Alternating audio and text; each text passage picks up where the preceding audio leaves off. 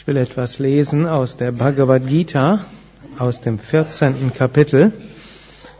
Im 21. Vers hat Arjuna den Krishna gefragt, was sind die Kennzeichen eines Menschen, der die drei Gunas transzendiert hat?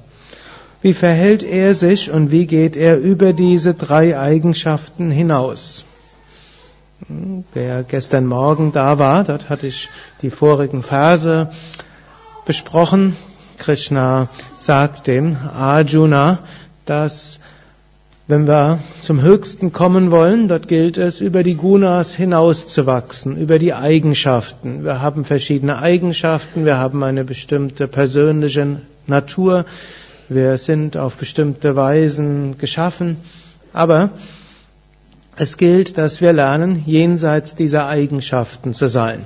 Hm, wir sind in Wahrheit unsterbliches Selbst, Satchit Ananda, Sein, Wissen und Glückseligkeit, reines Bewusstsein, unendlich. Und das gilt es auch im Alltag zu erfahren, zum Ausdruck zu bringen und danach zu leben.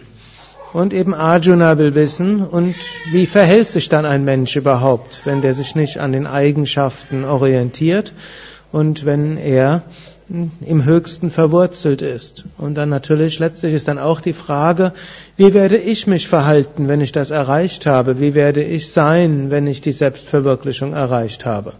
Steckt doch manchmal so ein bisschen die Frage dahinter, ja, will ich es überhaupt erreichen? Will ich überhaupt so werden? Hm? Kann man sich ja durchaus fragen. Und dann natürlich auch, und wie kommt man zu diesem Zustand hin? Und Krishna antwortet. Wenn Sattva, Rajas oder Tamas vorliegen, hasst er sie nicht und er sehnt sich auch nicht danach, wenn sie nicht vorhanden sind. Also, wenn wir jetzt durch die verschiedenen Gunas hindurchgehen, wir versuchen zwar insgesamt sattwiger zu sein, aber wenn wir mal in ein bisschen tamassigen Zustand sind, also etwas träge, müde, dann heißt es nicht, dass wir uns deshalb verachten und sagen, was bin ich doch für ein schlechter Mensch, eigentlich mache ich Yoga, ich müsste immer jederzeit dynamisch sein und voller Kraft und Energie, warum bin ich jetzt so hm? und so weiter. Also nicht so, zwar kann man schauen, was kann ich machen, um das zu ändern, aber wir hassen diese Eigenschaft nicht. Und wir sehnen uns jetzt auch nicht danach, oh, vor zwei Wochen, da war ich so sattweg, da ging es mir so gut, warum geht's mir jetzt so schlecht?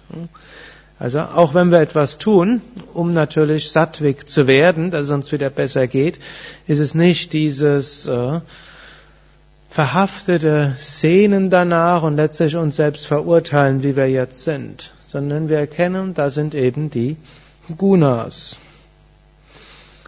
Wer wie unbeteiligt sitzt und von den Eigenschaften nicht bewegt wird, wer in sich selbst gesammelt ist und sich nicht bewegt, weil er weiß, dass die Eigenschaften aktiv sind, wer derselbe bleibt in Vergnügen und Schmerz, wer im Selbst ruht, für wen ein Klumpen Erde und ein Stück Gold dasselbe bedeuten, wer sich den Freundlichen und Unfreundlichen im gleichen Geist verhält, wer fest ist und für wen Tadel und Lob gleichbedeutend sind?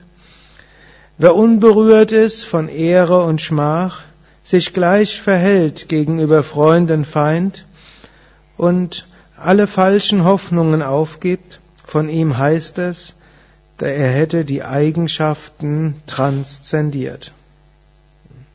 Also Krishna gibt hier eine ganze Menge. Swami Shivananda gibt dazu auch ausführliche Kommentare. Wer will, kann die etwas genauer dort durchlesen.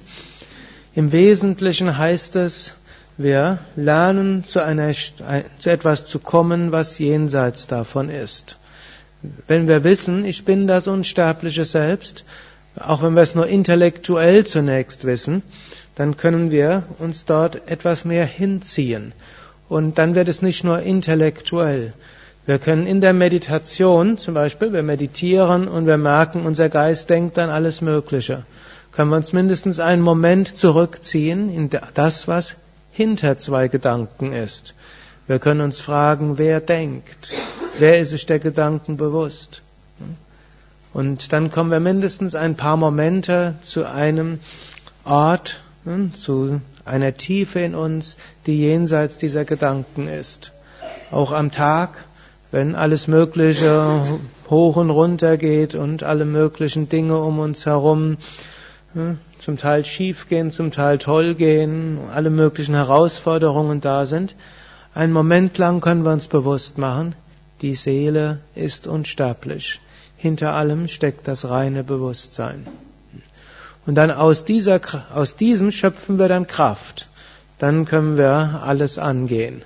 Dann mögen wir Vergnügen und Schmerz unterliegen. Er sagt nicht, wer kein Vergnügen und Schmerz mehr empfindet. Also es wird weiter Vergnügen da sein. Also ein guter Vollkornnudelgericht mit einer guten Tomatensauce wird einem weiter gut schmecken. Und wenn die Suppe versalzen ist, dann wird man sie vielleicht auch etwas schmerzhaft vielleicht, hm? gut, in unserer heutigen Zeit stehen lassen. Hm? Früheren Zeiten hätte man sie trotzdem gegessen, weil es nichts anderes zu essen gibt. Man hätte, man erlebt weiter Vergnügen und Schmerz, aber wir bleiben dabei innerlich gleich. Wir wissen, es gibt etwas Tieferes in uns, was davon nicht berührt ist. Und daraus bekommen wir die Kraft, dann auch das zu tun, was nötig ist. Hariam Tatsat.